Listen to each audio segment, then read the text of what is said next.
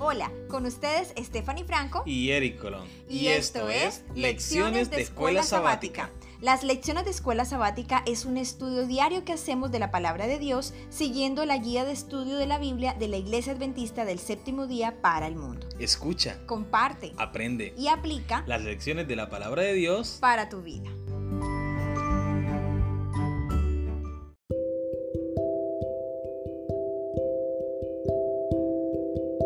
Bienvenidos a las lecciones de la Escuela Sabática, lección número 12 para el domingo 19 de marzo. Recompensa por la fidelidad, el título de la lección para el día de hoy. Vamos a recordar nuestro texto para memorizar, lo encontramos en Mateo capítulo 25, versículo 21. Su Señor le dijo, bien siervo bueno y fiel, sobre poco has sido fiel, sobre mucho te pondré, entra en el gozo de tu Señor.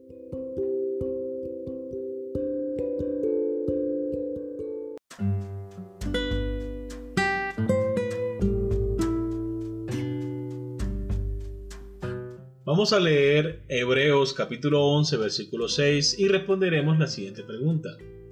¿Qué debería significar este versículo para nosotros? ¿Cómo debemos responder a lo que dice? También leeremos Apocalipsis 22 versículo 12 e Isaías capítulo 40 versículo 10 y el capítulo 62 versículo 11. Responderemos también a esta pregunta. ¿Qué nos enseña todos estos pasajes? Hebreos capítulo 11 versículo 6. Pero sin fe es imposible agradar a Dios, porque es necesario que el que se acerca a Dios crea que le hay y que es galardonador de los que le buscan. Apocalipsis capítulo 22 versículo 12. He aquí yo vengo pronto y mi galardón conmigo, para recompensar a cada uno según sea su obra. Isaías capítulo 40 versículo 10.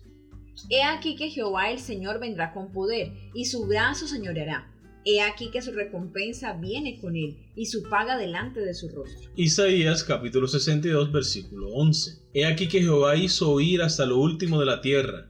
Decita la hija de Sión, he aquí viene tu Salvador, he aquí su recompensa con él y delante de él su obra. Podemos entonces reunir todas las preguntas y decir que debemos tener fe y realmente vivirla, porque es que solamente así nuestra relación con Dios será real y si esto ocurre cuando el Señor vuelva, podremos verle venir y recibir de sus manos la maravillosa recompensa que trae con él. Esto debe significar una oportunidad para permitir que Dios sea Dios en nuestras vidas. Es decir, si creemos en sus promesas y confiamos en su palabra sin dudar, Él hará grandes cosas por nosotros. Pero la confianza se desarrolla cuando mantenemos una relación cercana y constante con Él. De lo contrario, nuestra fe será más pequeña que un grano de mostaza. La venida de Dios es inminente. No es el momento de dudar o retroceder. Es hora de consagrarnos a Él por completo para que todo nuestro ser, espíritu, alma y cuerpo sea guardado irreprensible hasta la venida de nuestro Señor Jesucristo. Amén. La recompensa de Dios para sus hijos fieles es única y como muchas cosas espirituales puede estar más allá de nuestra comprensión finita.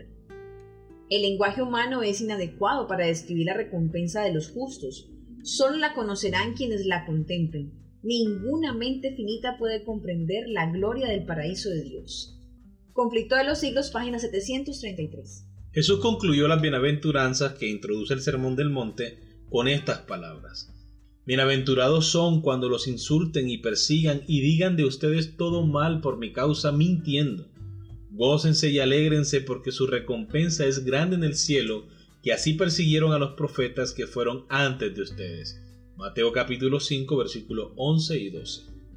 Después de enumerar a las personas de fe en Hebreos capítulo 11, el autor comienza el próximo capítulo explicando por qué Jesús estuvo dispuesto a morir en la cruz.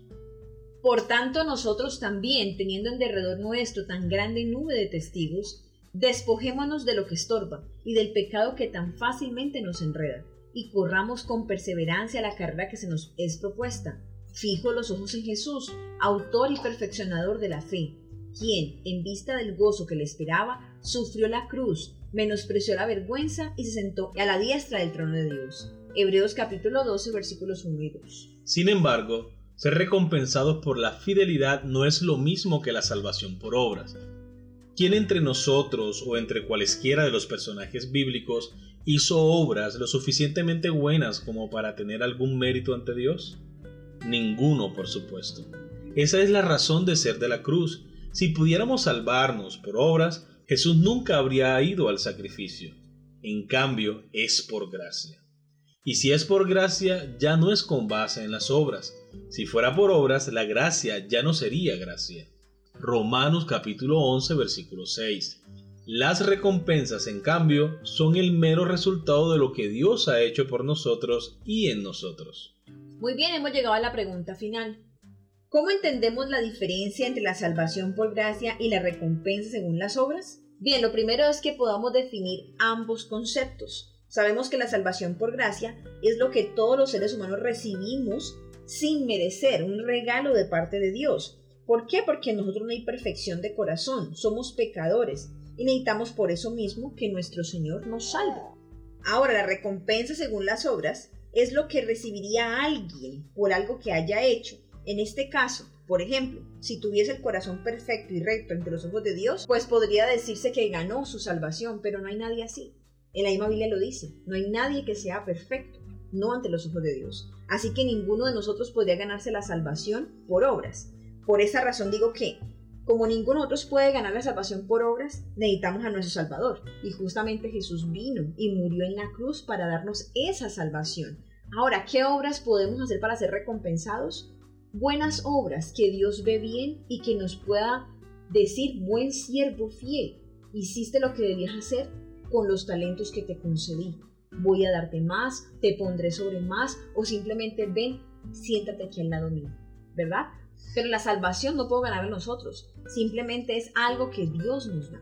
Dicho de otra manera, amor, la salvación por gracia naturalmente es inmerecida. Quiere decir que nada de lo que haga o deje de hacer el ser humano lo hace acto de tal don. Mientras que las recompensas según las obras son todos aquellos beneficios o bendiciones que recibimos de Dios por nuestra obediencia y fidelidad. Amén. Muy bien, queridos amigos y hermanos, hemos llegado al final de la lección para el día de hoy. Si te gustó, no se te olvide darle like y compartirlo con tus familiares y amigos. También te invitamos a suscribirte para que estudiemos cada día la lección de Escuela Sabática. Te invitamos mañana para una nueva lección. Que Dios te bendiga.